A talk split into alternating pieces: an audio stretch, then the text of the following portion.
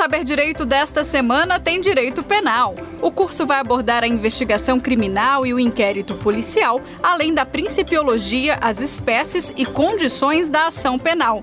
As aulas são com o professor Alexandre Zamboni.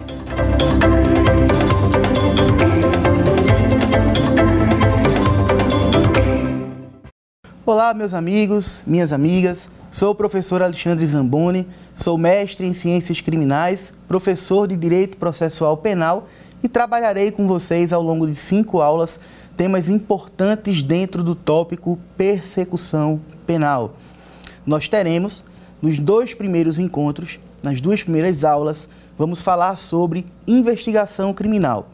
Mais especificamente, dentro do Código de Processo Penal, como se sabe, nós temos uma forma de investigação criminal que está lá disciplinada e é nela que iremos focar, que é o inquérito policial. Então ficaremos com o inquérito policial nas aulas 1 e 2. A partir da aula 3 até a 5, nós entraremos no tema da ação penal, que nada mais é do que a fase judicial da persecução penal do Estado perante quem praticou alguma infração penal. Então, é um prazer estar aqui com vocês. Eu espero que seja frutífero para vocês que estão assistindo, assim como tenho certeza que será frutífero para mim que estou aqui conversando com vocês. Então vamos lá. Nesse nosso primeiro encontro, nesta nossa primeira aula, nós vamos introduzir o tema da persecução penal e, em seguida, entraremos na seara do inquérito policial. Falaremos sobre suas características e também falaremos sobre suas formas de instauração. Mas olha só, antes da gente se preocupar, antes da gente entrar na seara do inquérito, da investigação, primeiro preciso, por excesso de zelo, trazer a rememorar, digamos assim, o que se entende por uma persecução penal. Porque até para nós que trabalhamos na área, e digo porque trabalho com justiça criminal já há 12 anos, então até para nós que trabalhamos na área, dificilmente a gente usa o termo persecução penal. Quando alguém está sendo investigado, a gente fala inquérito policial, quando o sujeito está sendo processado, a gente fala em ação penal. Porém, o termo persecução penal não é algo que a gente costuma utilizar no cotidiano forense, no cotidiano policial, talvez até no cotidiano acadêmico. Veja, a persecução penal, conceitualmente, nada mais é do que a atuação do Estado frente à prática de uma infração penal. Então é importante que a gente fique com essa ideia bem fresquinha na mente. Persecução penal é a atuação do Estado diante a prática de uma infração penal. Como sabemos, vivemos em sociedade. E por vivermos em sociedade, nós temos que nos regrar de acordo com as regras que ela nos impõe. E as regras que a sociedade impõe são de observância obrigatória quando são regras criadas por, pelo ordenamento jurídico. A gente sabe que existem regras sociais, regras de bom senso, regras de educação. Veja, a gente sabe que em determinados ambientes a gente tem algumas regras de vestimenta, de como se portar, mas quando a gente desrespeita alguma dessas regras, a gente no máximo diz que o sujeito foi mal educado, que o sujeito não tem bom senso, mas dificilmente a gente vai levar aquela falta de educação daquela pessoa, aquela falta de bom senso, dificilmente a gente vai levar isso para o âmbito da justiça. Então o sujeito deveria estar vestido adequadamente para um casamento, uma formatura, chegou lá de bermuda e havaiana, ok, ele não entra, mas ele não vai para a justiça por causa daquilo, mas ele desrespeitou uma regra, ok mas é uma regra que não vai fazer com que ele vá para a justiça na condição de réu. Então, quando nós temos regras que são impostas pelo ordenamento jurídico, aí nós temos um maior poder de coercitividade, porque é o Estado que está ali, através do direito, nos dizendo: olha, você precisa fazer isso, ou então você não pode fazer isso. A gente sabe que quando se trata de princípio da legalidade, a depender do ramo, a concepção muda. Por exemplo, no direito administrativo, a gente sabe que a regra do princípio da legalidade é o administrador, ele só pode fazer aquilo que a lei manda ou, no mínimo, faculta. Essa é a regra da legalidade no âmbito do direito administrativo. Quando a gente vem para o direito criminal, entretanto, a regra muda. Por quê? Porque, sob a ótica do direito criminal, o que não me for proibido, eu posso fazer. Então, o direito criminal, ele está mais preocupado em evitar que certas condutas sejam praticadas. E daí surge o quê? Surge a ideia de infração penal. Então, infrações penais nada mais são, portanto, do que descrição, descrições de condutas que o Estado quer que você não as pratique. Porque caso você venha as praticar, você ficará sujeito à imposição, à aplicação de uma pena. Se você olhar o nosso Código Penal, você vai ver que do artigo 121 até o artigo 359H, nós temos descrições de condutas. Matar alguém, subtrair para si ou para outro em coisa alheia móvel, falsificar documento público ou particular, etc, etc, etc. São descrições de condutas e para estas condutas há penas previstas. Então, lá no artigo 121 do Código Penal, por exemplo, está escrito matar alguém. E embaixo tem pena reclusão 6 a 20 anos. Então, o que é que o Código Penal está dizendo para nós, sociedade? Olha, eu não quero que você mate pessoas.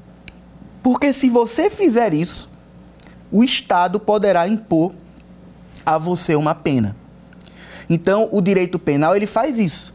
Ele diz as proibições de forma indireta. Ele, ele não fala não mate. Ele diz que se matar, você pode ficar sujeito à aplicação de uma pena.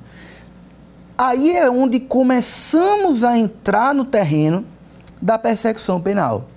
Porque, como sabemos, os conflitos sociais podem ser resolvidos de várias maneiras. Se você briga com a sua esposa, se você briga com o seu marido, isso é um conflito social. Mas dificilmente, embora não seja impossível acontecer, mas dificilmente vocês vão resolver aquilo na justiça. Dificilmente, mas é possível. Como no caso de um divórcio litigioso, que tem menores, um vai pagar pensão para o outro, ou para o filho, é possível ir para a justiça por conta disso. Mas, na maioria das brigas dos casais, aquilo não chega à justiça. Por quê? Porque muitas vezes não há necessidade. É um desentendimento um gosta de pipoca, o outro não gosta de pipoca, por exemplo, né? Então, quando você discute com o seu amigo, dificilmente, se for uma discussão sadia, um mero desentendimento, dificilmente aquilo vai para a justiça. Então, tem conflitos sociais que o Estado não precisa se meter. Agora, quando você pratica uma conduta que é descrita em lei como infração penal, porque para ela há a previsão de uma pena, aí a coisa muda de figura. Porque se você tira a vida de alguém, se você rouba alguém, se você estupra alguém, se você falsifica documento público, não tem quem resolva esse conflito no lugar do Estado. Porque é o Estado que tem o poder de instaurar uma investigação, processar você, aplicar uma pena a você. Quem é que tem o poder de te colocar dentro de um cárcere e privar tua liberdade? É o Estado. E aí entramos na ideia da persecução penal. Porque a persecução penal é o direito que o Estado tem de atuar quando uma infração penal ocorre. Então, João praticou um crime de extorsão. O Estado tomou conhecimento, então o Estado vai o quê? Investigar. E se a investigação trouxer elementos para tanto, aquele sujeito vai virar o quê? Réu. Ele vai passar a responder uma ação penal. E ao fim dessa ação penal, em caso, se for o caso, melhor dizendo, o que, que vai acontecer? O Estado aplicará uma pena e obrigará aquele sujeito a cumprir a pena. Então, persecução penal sendo o direito que o Estado possui de atuar quando uma infração penal ocorre, é o conceito básico. E aí nós vamos agora saber que a persecução penal ela é composta principalmente de duas fases. Nós temos a primeira fase, que é chamada fase investigatória, e nós temos a segunda fase, que é a fase judicial. Você pode chamar a primeira fase investigatória também de extrajudicial, mas eu não gosto desse termo. Eu prefiro dizer que é a fase investigatória, até porque fica mais claro. Fase investigatória, o que é que se faz numa fase investigatória? Imagina, se investiga, né? Então, o próprio termo já ajuda na compreensão do que se faz naquela fase. E aí, quando se fala na primeira fase da persecução penal, que é a fase investigatória, é onde nós começamos a entrar nas formas de investigação. Então, quando se fala em formas de investigação, é muito importante que se compreenda que existem mais de uma forma de investigação. É muito comum que se associe o termo investigação criminal com o termo inquérito policial como se houvesse entre esses termos uma relação de similitude, uma relação de como se um fosse sinônimo do outro. Veja, a relação correta entre os termos investigação criminal e inquérito policial é uma relação de gênero e espécie.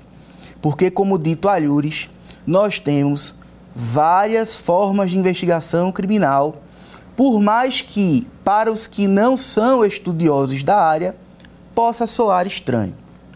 Então, observe, veja bem, nós temos que saber que existem várias formas de investigação por um motivo muito, muito, muito simples. O inquérito policial é a única forma de investigação que está disciplinada no Código de Processo Penal. E quando eu falo está disciplinada, é porque o regramento do inquérito policial está lá no Código de Processo Penal. Mas não se quer dizer com isso que outras formas de investigação criminal não existam. Por exemplo, posso citar, além do inquérito policial, como forma de investigação criminal, posso citar o PIC. O PIC que é o procedimento investigatório criminal do Ministério Público. E quando se fala em Ministério Público dentro de persecução penal, veja, não existe ramo do, ramo do direito onde o Ministério Público seja mais atuante do que no ramo criminal. O Ministério Público é muito atuante, é um órgão que tem muitas atribuições legais dentro da fase de investigação e também na fase judicial. Então, observe: na fase de investigação, quando nós tivemos a promulgação da Constituição Federal em 1988, o Ministério Público assumiu um protagonismo muito, muito grande. E esse protagonismo, esse protagonismo do Ministério Público, ele funciona da seguinte maneira: na fase de investigação criminal, Lá, logo quando a Constituição foi promulgada, o Ministério Público assumiu a função de controle externo da atividade policial. Veja, a atividade policial possui um controle interno, que é no âmbito das corregedorias de polícia, e o controle externo é feito pelo Ministério Público. Não se quer dizer com isso, é bom que fique bem destacado, não se quer dizer com isso que existe uma hierarquia entre Ministério Público e polícia. Não existe hierarquia. São órgãos distintos, inclusive. Porém, o Ministério Público tem como uma de suas atribuições essa, que é a de exercer a fiscalização externa da atividade policial. E aí você pode pensar: bom, se o Ministério Público pode o mais, que é fiscalizar a investigação, por que é que ele não pode o menos, que seria o quê? Ele mesmo proceder a uma investigação.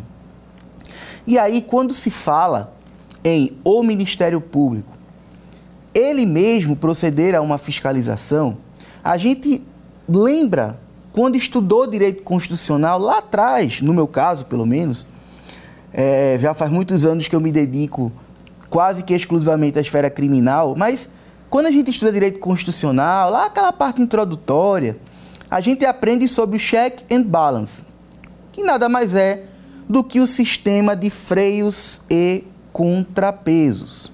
Ora, se o Ministério Público pode o mais, que é fiscalizar, por que ele não pode o menos, que seria ele mesmo investigar? E destaque-se que não se trata de uma investigação criminal substituir a outra. Quando se fala que existe mais de uma forma de investigação criminal, não se trata aqui de uma ideia de substitutividade. Não se trata aqui de uma ideia de que uma é mais eficaz que a outra. É porque muitas vezes, quando o Ministério Público atua para proceder a uma investigação criminal, muitas vezes a vítima, digamos assim, em vez de procurar a polícia, procurou o Ministério Público. E aí ela chega lá no Ministério Público já com bastante informação, porque o que é que o Ministério Público precisa para processar alguém criminalmente, por exemplo? Ele precisa de informação. Ele precisa de, tecnicamente dizendo, elementos de informação. Na maioria, gente, esmagadora das vezes, esses elementos de informação são fornecidos pela polícia na maioria esmagadora das vezes. Mas às vezes não. Às vezes, a vítima já tem tudo. Imagina que você foi vítima de um crime contra a honra na internet. E a pessoa que praticou esse crime contra a honra, tendo você como vítima, não foi um perfil fake. Foi um perfil verdadeiro. Digamos até com aquele selinho verificado do Instagram. Ou seja, você tem certeza que aquela pessoa que praticou o crime contra a honra, contra a sua honra, é realmente um perfil verídico. Aí você vai e printa aquelas é, informações injuriosas, caluniosas ou difamatórias que a pessoa praticou contra você, desferiu contra você. Você printando aquilo ali, você já tem o que? A materialidade, que seria o que? A existência do crime, a prova da existência do crime. Se você foi vítima de uma injúria na internet, se tu printou a, a palavra injuria, a injuriosa, você já tem a prova da existência do crime. E se a pessoa que lhe injuriou é um perfil verdadeiro, você já tem também o que? A prova da autoria. Então você já tendo prova da existência do crime e prova de autoria, o que é que você precisa mais? Nada. Inclusive, uma ação penal nesse caso nem precisaria isso é raro, mas nesse exemplo que eu estou trabalhando, nem precisaria haver rol de testemunha. Não precisaria ouvir testemunha. Por quê? Porque a gente já tem tudo ali. A gente já tem a palavra, a materialidade e temos também a prova da autoria. Então, olha só, quando a vítima chega com isso no Ministério Público, o Ministério Público olhar e, poxa, eu já tenho tudo que eu preciso, eu não preciso nem acionar a polícia. Ele mesmo pode dar início à ação penal, tá? Além do inquérito policial, que é onde vamos nos aprofundar daqui a pouco, e além do PIC, nós temos outras formas de investigação. Nós temos, por exemplo, o inquérito policial militar, que é disciplinado não no nosso Código de Processo Penal. É disciplinado no Código de Processo Penal deles. Deles quem? Militares. Código de Processo Penal Militar. Lá há a disciplina legal do inquérito policial militar. Então é mais uma forma de investigação, beleza? Além dessas três que citei, vou citar mais uma: investigação particular. Aí você pode pensar, investigação particular, mas como assim? Gente, a profissão de detetive particular é regulamentada no Brasil. E pode não parecer, mas muita gente usa esse tipo de investigação. Muita gente contrata detetive particular quando quer descobrir alguma coisa. E essa atividade de investigação particular é uma atividade que não é proibida, pelo contrário, ela é regulamentada, inclusive. Agora veja, existem limites. Quando a polícia investiga, a polícia tem alguns, entre aspas, poderes que um detetive particular jamais terá.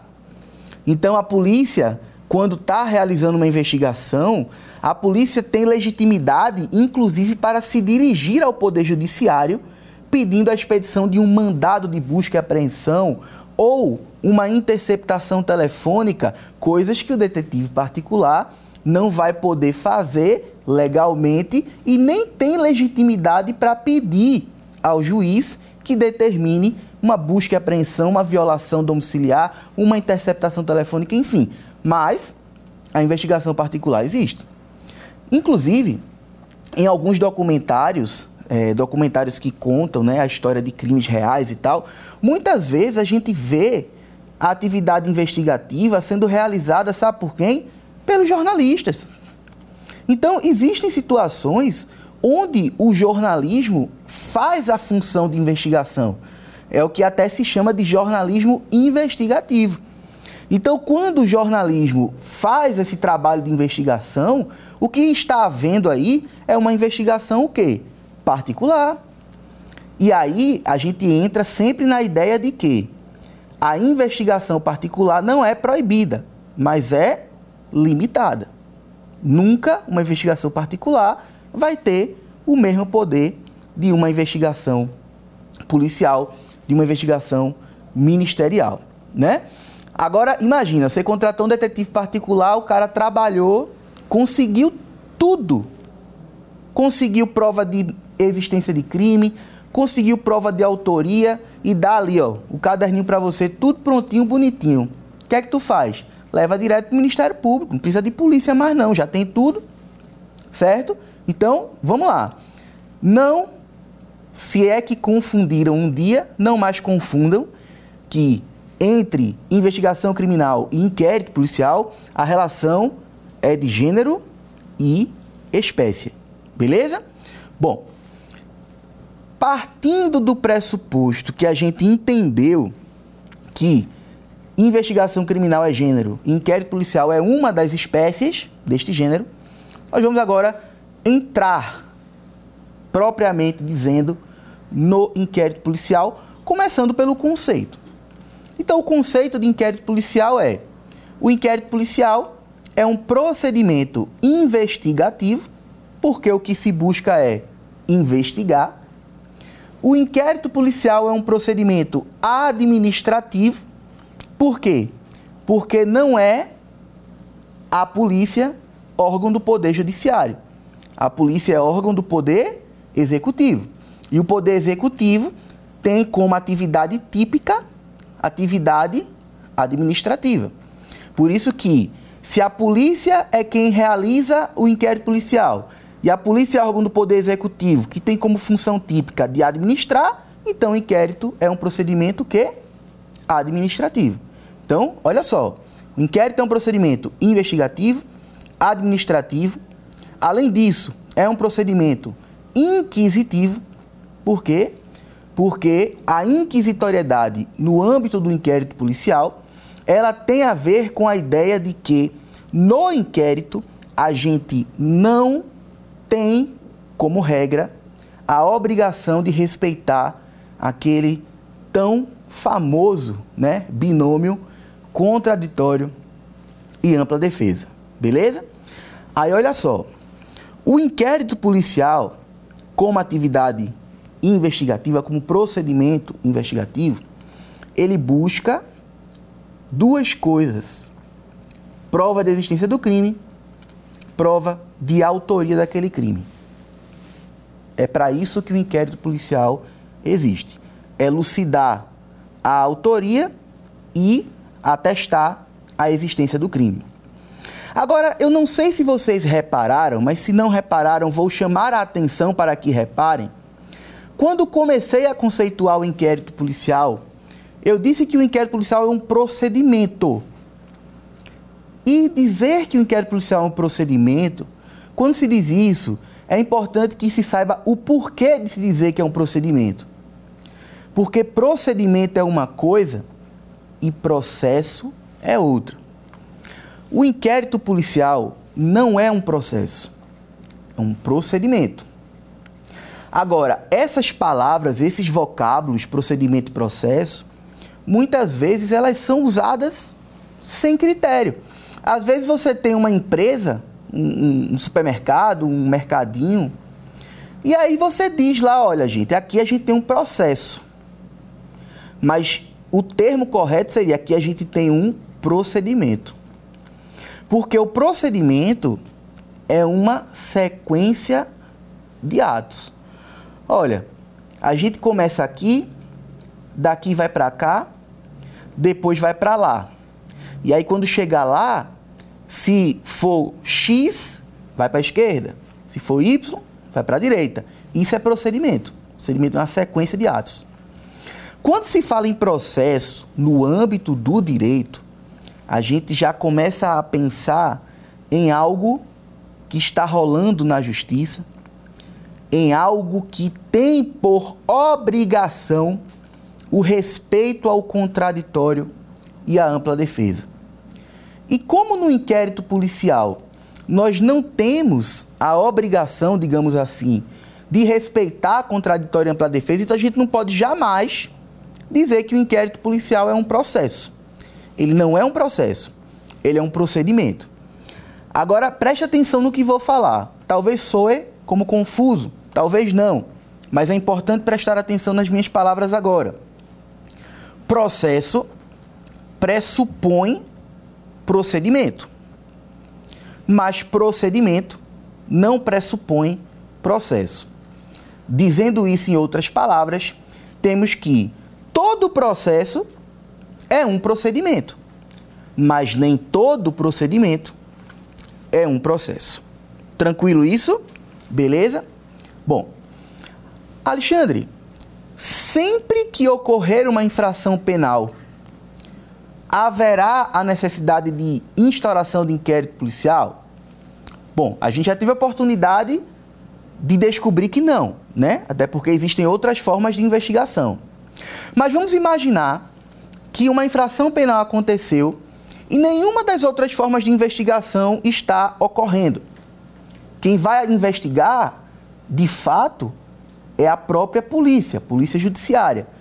Polícia judiciária, que é a polícia civil no âmbito dos estados, e a polícia federal no âmbito da União. Aí, sempre que a atribuição de investigar naquele caso concreto vai ser da polícia, haverá instalação de inquérito policial? A resposta é não. E por que não? Porque no Brasil nós temos uma lei que é a Lei 9099/95. Essa lei, ela fala sobre as infrações penais de menor potencial ofensivo, que seriam infrações penais de menor complexidade, de menor gravidade. E para essas infrações penais de menor complexidade, de menor gravidade, o procedimento policial não é o procedimento do inquérito policial. É o procedimento do chamado TCO, termo circunstanciado de ocorrência.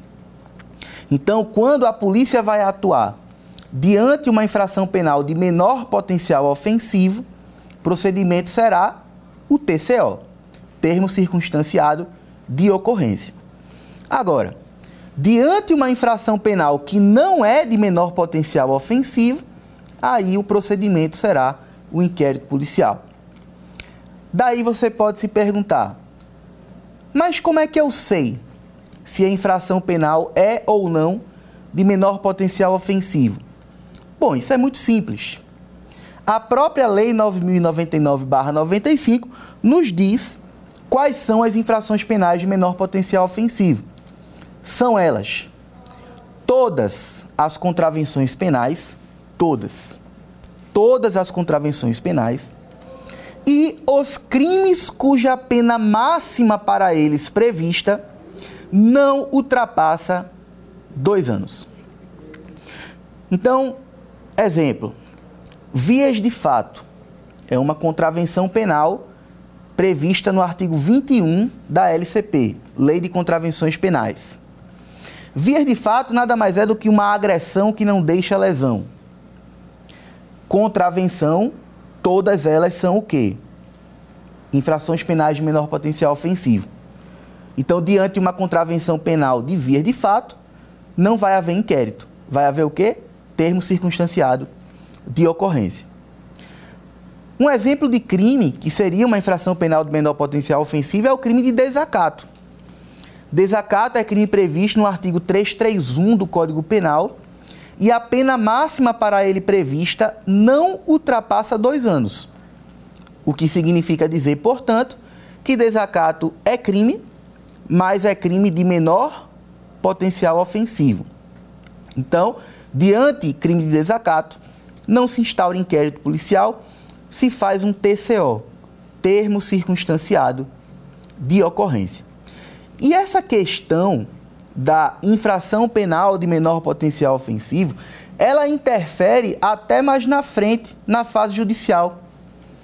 Porque a Lei 9099/95, ela diz que as infrações penais de menor potencial ofensivo, elas são de competência dos juizados especiais criminais. Então essa definição de infração penal de menor potencial ofensivo, ela interfere tanto na fase investigatória da persecução penal, como também na fase judicial. Certo? Muito bem. Alexandre, a polícia pode instaurar um inquérito policial quando quiser? Ah, quero instaurar um inquérito policial agora. Eu vou instaurar, será que é assim? Claro que não. O que é que se exige para que um inquérito policial seja instaurado? Com relação à existência do crime, o que se exige que haja são indícios. Já com relação à autoria, nem mesmo indício se exige. Mas isso é fácil de você entender porque basta você raciocinar. Pensa comigo. A gente já falou em mais de uma oportunidade que o inquérito policial busca duas coisas: existência de crime e a autoria daquele crime. É o que ele busca. Bom, para que o inquérito policial seja instaurado do ponto de vista da existência do crime, a gente tem que ter pelo menos indício de que o crime aconteceu. Por quê? Para evitar que haja as chamadas investigações de vingança. Você está com raiva de alguém, chega na delegacia, diz que aquele alguém fez algo contra você, sem nenhum tipo de prova, a polícia vai instaurar um procedimento e convenhamos. Você ter um inquérito policial instaurado para investigar você deve ser um pouco desagradável, então é melhor a gente não ter, né? Então, se não houvesse critério, poderia haver as investigações de vingança por aí. Então, a gente tem que ter indício. Então, quando você procura a polícia, para dizer à polícia, polícia, olhe, ocorreu um crime tal, a polícia vai se preocupar em ver se existem o quê? Indícios de que aquele crime realmente ocorreu. Agora, com relação à autoria, veja bem, o, a polícia ela não precisa nem de indícios de autoria para iniciar uma investigação. Até porque a investigação, na maioria das vezes, busca justamente descobrir quem foi que praticou aquele crime do qual se tem indícios. Então, você chega na polícia e fala, doutor delegado, eu fui vítima de furto. Aí o delegado vai perguntar: e quem foi que furtou vocês? Vai dizer: não sei. Meu celular estava dentro da bolsa e quando eu fui ver, sumiu. Alguém pegou. Alguém quem? Não sei. Ok. Temos indícios de, de que houve furto? Temos. Eu não faço ideia quem furtou, mas isso não vai impedir que se instaure o inquérito, até porque o inquérito, nesse exemplo, vai servir justamente para descobrir quem foi que furtou aquele celular. É, o interessante é que, para que exista ação penal, que é a segunda fase da persecução criminal, aí já muda de figura. Porque se para a instauração de inquérito com relação à existência do crime eu preciso de indícios, para a existência de ação penal, com relação à existência do crime, eu preciso de certeza. E com relação à autoria, no inquérito policial, a gente precisa de absolutamente nada, nem de indícios.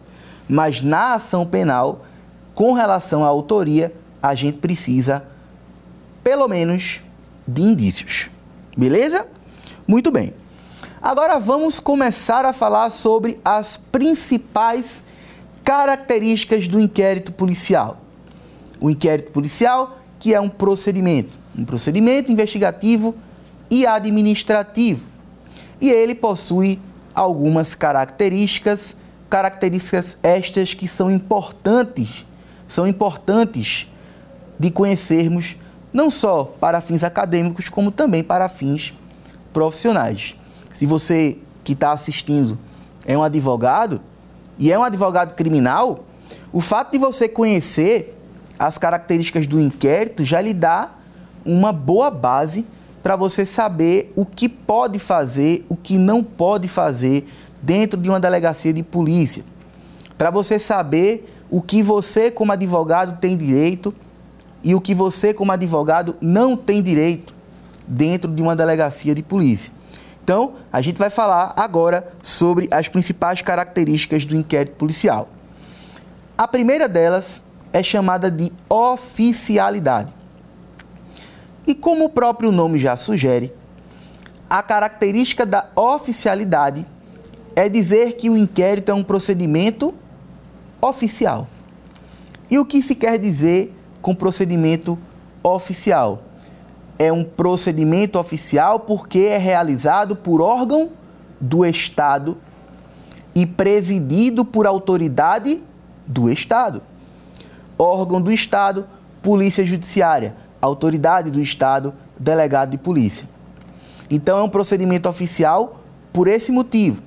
Observe que Lembra que eu falei que existe possibilidade de investigação privada, particular? Pronto. Eu posso dizer que uma investigação particular é uma investigação oficial? Claro que não. Eu posso dizer que o jornalismo investigativo é um procedimento oficial? Claro que não. Mas eu posso dizer isso do inquérito policial. Assim como eu posso dizer também do PIC, Procedimento Investigativo Criminal do Ministério Público.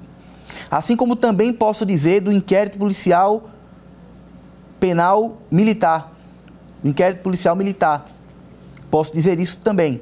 Por quê? Porque são procedimentos que são realizados por órgãos oficiais do Estado, daí a ideia de procedimento oficial.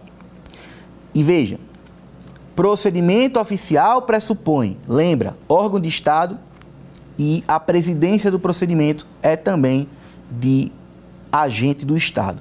Então, quem preside o PIC é o promotor de justiça ou procurador da República, a depender se é Ministério Público Estadual ou da União.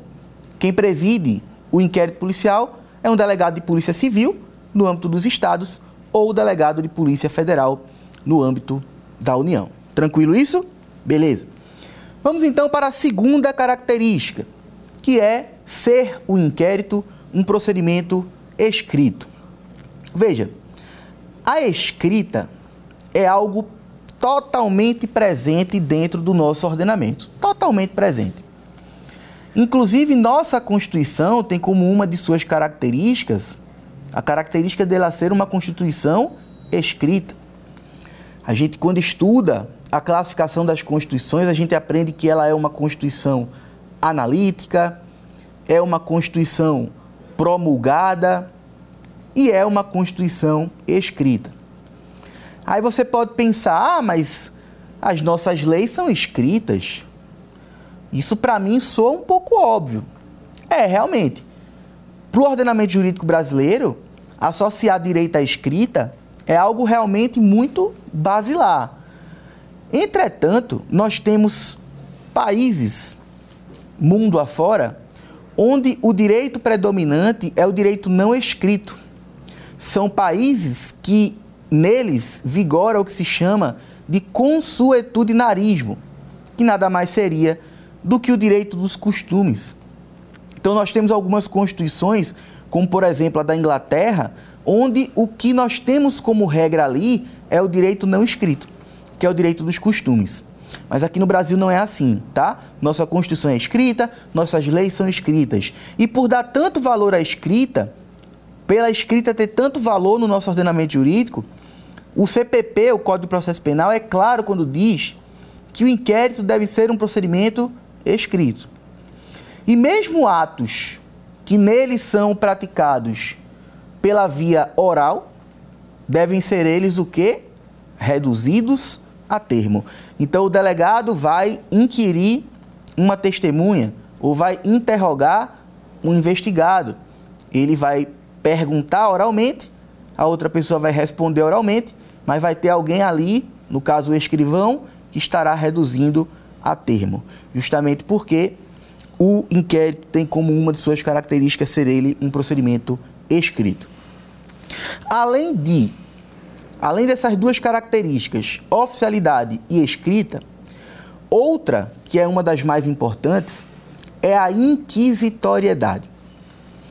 E aí lembra, é um procedimento inquisitivo porque não existe a obrigatoriedade de se respeitar contraditória e ampla defesa como regra no inquérito policial. Então, quando o delegado ele vai ouvir uma testemunha, não precisa, não é obrigatório haver ali um membro do Ministério Público de um lado, um advogado do investigado do outro lado. O delegado, ele não precisa ficar dando ciência dos próximos passos de investigação ele vai conduzir a investigação dentro da legalidade, do jeito que ele entende ser o jeito mais adequado.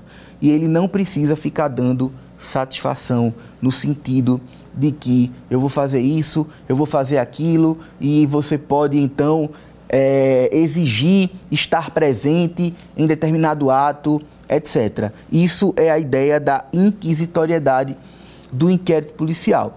E por pelo fato de o inquérito policial ser um procedimento inquisitivo e não temos, a gente não tem nele, portanto, o contraditório a ampla defesa, a gente então se, a gente então diz que no inquérito policial o que se colhe são os chamados elementos de informação.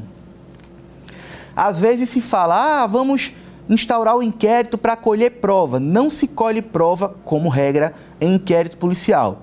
Porque prova é aquilo que se colhe dentro do processo judicial. Por quê? Porque lá temos contraditório e ampla defesa. Então, aquilo que se produz sob o crivo do contraditório e da ampla defesa, a gente chama de prova. Aquilo que não precisa de contraditório e ampla defesa, a gente chama de elemento de informação. Agora, o próprio Código de Processo Penal, ele diz que existem casos onde mesmo no inquérito se produz prova. São os casos de provas cautelares, não repetíveis e antecipadas. Nesses três casos, mesmo estando na fase do inquérito, a gente vai chamar de prova e não de elemento de informação. Mas isso é uma exceção. A regra é que o que se colhe no inquérito é elemento de informação e não prova. Então, quando uma testemunha é ouvida no inquérito, a gente vai chamar o depoimento dela no inquérito de elemento de informação. Agora, aquele mesmo depoimento, quando for refeito na justiça, ele, passará, ele deixará de ser um mero elemento de informação e passará a ser um elemento de prova. Beleza? Muito bem. Olha só. nós tivemos, poucos anos atrás, uma alteração na lei federal, que é o Estatuto da OAB, certo? E essa lei federal, que é o Estatuto da OAB, colocou lá o seguinte: o direito do investigado de ser acompanhado por um advogado. Na época, hoje mais não, mas na época era lei recente, muitos começaram a pensar: eita, será que agora é necessário haver contraditório e ampla defesa no inquérito policial? Bom, a resposta é não. E é não porque essa lei ela alterou o estatuto da OAB, ela não mexeu no Código de Processo Penal, que é a norma específica para falar de inquérito policial. Agora, como é que a gente vai interpretar essa passagem do estatuto da OAB? Da seguinte forma: se eu sei que eu estou sendo investigado pela polícia e eu tenho conhecimento do meu direito de acordo com o estatuto da OAB, eu posso dizer para o delegado: delegado, eu quero ser interrogado na presença do meu advogado. Se o investigado falar isso, o delegado vai ter que respeitar, certo? O delegado vai ter que respeitar. Se o, se o investigado fala, eu quero presença do meu advogado, o delegado tem que respeitar. Agora, se o investigado nada falar, o delegado não precisa ir atrás de um advogado, um defensor público, para acompanhar aquele ato sob pena de nulidade. Tranquilo isso? Então é muito importante que se entenda a teleologia, digamos assim, dessa alteração que houve no estatuto da OAB, tá? Atenção, veja só, não, é, o fato de dizer que não há contraditório para a defesa, isso não quer dizer que não se possa fazer requerimentos ao delegado é possível que se faça requerimentos a ele. Então, assim, ah, eu quero que seja realizada uma diligência tal. Pode pedir? Pode. Agora, se o delegado vai atender ou não, isso é discricionário dele. Só existe uma diligência que, se pedida ao delegado, ele não pode negar, que é a, é realização de exame de corpo de delito. Tirando essa, ele pode negar qualquer outra. Beleza? Vamos lá. O próximo procedimento, a próxima característica importante do inquérito policial é que é um procedimento sigiloso. E quando se diz que é um procedimento sigiloso, é porque, gente, se investigação criminal fosse pública, convenhamos, seria muito fácil dela se esquivar. Então imagina, você está sendo investigado e aí alguém vai contar para você que seu telefone vai ser grampeado, vai ser interceptado. O que é que você vai fazer? Você vai parar de usar aquele telefone. Então, por isso que o inquérito é um procedimento sigiloso. Agora, o fato dele ser um procedimento sigiloso, você tem que pensar o seguinte: a quem se impõe esse sigilo? Ao juiz nunca. Ao Ministério Público também nunca. Ao investigado e seu advogado, precisamos ter atenção à súmula vinculante, número 14. Nela, o Supremo diz que é direito do investigado e de seu advogado de consultar os autos do inquérito com relação, entretanto, a diligências que já foram encerradas e já estão documentadas. Se as diligências estiverem em andamento, o investigado e seu advogado não têm acesso a elas. Só tem acesso à diligência que já acabou e já está documentada. Beleza? Muito bem. Outra característica muito importante é a característica da dispensabilidade ou prescindibilidade do inquérito. E, gente, acredite em mim, é muito simples de entender isso. O inquérito policial é um procedimento dispensável. Vamos para o português. O que é um procedimento dispensável? É um procedimento que pode vir a ser dispensado. Não é que vai ser dispensado, é que pode vir a ser dispensado. E pode vir a ser dispensado? Pode, como em vários exemplos que eu já dei aqui. Imagina que a vítima chega ao Ministério Público já com tudo que o Ministério Público precisa para proceder à investigação. Não precisa, nesse caso, haver inquérito. Então, nesse caso, o inquérito pode ser o quê? Dispensado. Dizer que é dispensável não é dizer que sempre ele poderá ser dispensado. Não. Na maioria esmagadora das vezes, inclusive, é o inquérito policial o responsável por fornecer o que o Ministério Público precisa para a ação penal. Porém, se o Ministério Público conseguir isso que precisa de outra forma, o inquérito poderá ser dispensado. Então, dispensável é possibilidade de ser dispensado. Não é que vai ser dispensado ou que deva ser dispensado. Então, é importante compreender isso para evitar, é, digamos assim, algumas interpretações equivocadas. Certo? Com relação às formas de instauração de inquérito, muito simples. Como nós vamos saber quando chegarmos nas aulas de ação penal? Existem os crimes de ação pública e os crimes de ação privada. Nos crimes de ação pública, se for a ação pública incondicionada, a polícia pode instaurar o um inquérito independentemente do pedido de alguém e independentemente da manifestação de vontade de alguém. Pode inclusive instaurar o um inquérito contra a vontade de alguém, por exemplo, da vítima. Já nos casos de ação penal pública condicionada à representação, por exemplo, a polícia só pode instaurar o inquérito quando a vítima representar, ou seja, pedir. O mesmo se aplica aos casos de ação privada, certo? E atenção, o auto de prisão em flagrante delito é uma das formas de instauração de inquérito policial. Então, quando há o auto de prisão em flagrante delito, esse auto de prisão em flagrante delito já é considerado a instauração do inquérito policial. Então vamos chamar aqui o, o nosso quiz. Nós temos aqui três perguntinhas sobre o que a gente trabalhou aqui nesse nosso primeiro encontro. Então, encontro. Então vamos aqui à nossa primeira pergunta. Olha só. Assinale a alternativa em que não temos uma característica do inquérito policial. Então, das alternativas, uma que a gente não pode dizer que é característica desse procedimento. Então, ó, letra A, sigilosidade. Letra B, indispensabilidade. Letra C, escrita. Letra D, oficialidade. Bom, conforme estudamos, a característica que não pode ser apontada como sendo do inquérito policial é a da indispensabilidade, porque ele é um procedimento dispensável, no sentido de que pode vir a ser dispensado, não é que vai ser nem que deva ser. Pode vir a ser dispensado caso no, no caso concreto ele não seja necessário. Vamos para a segunda pergunta.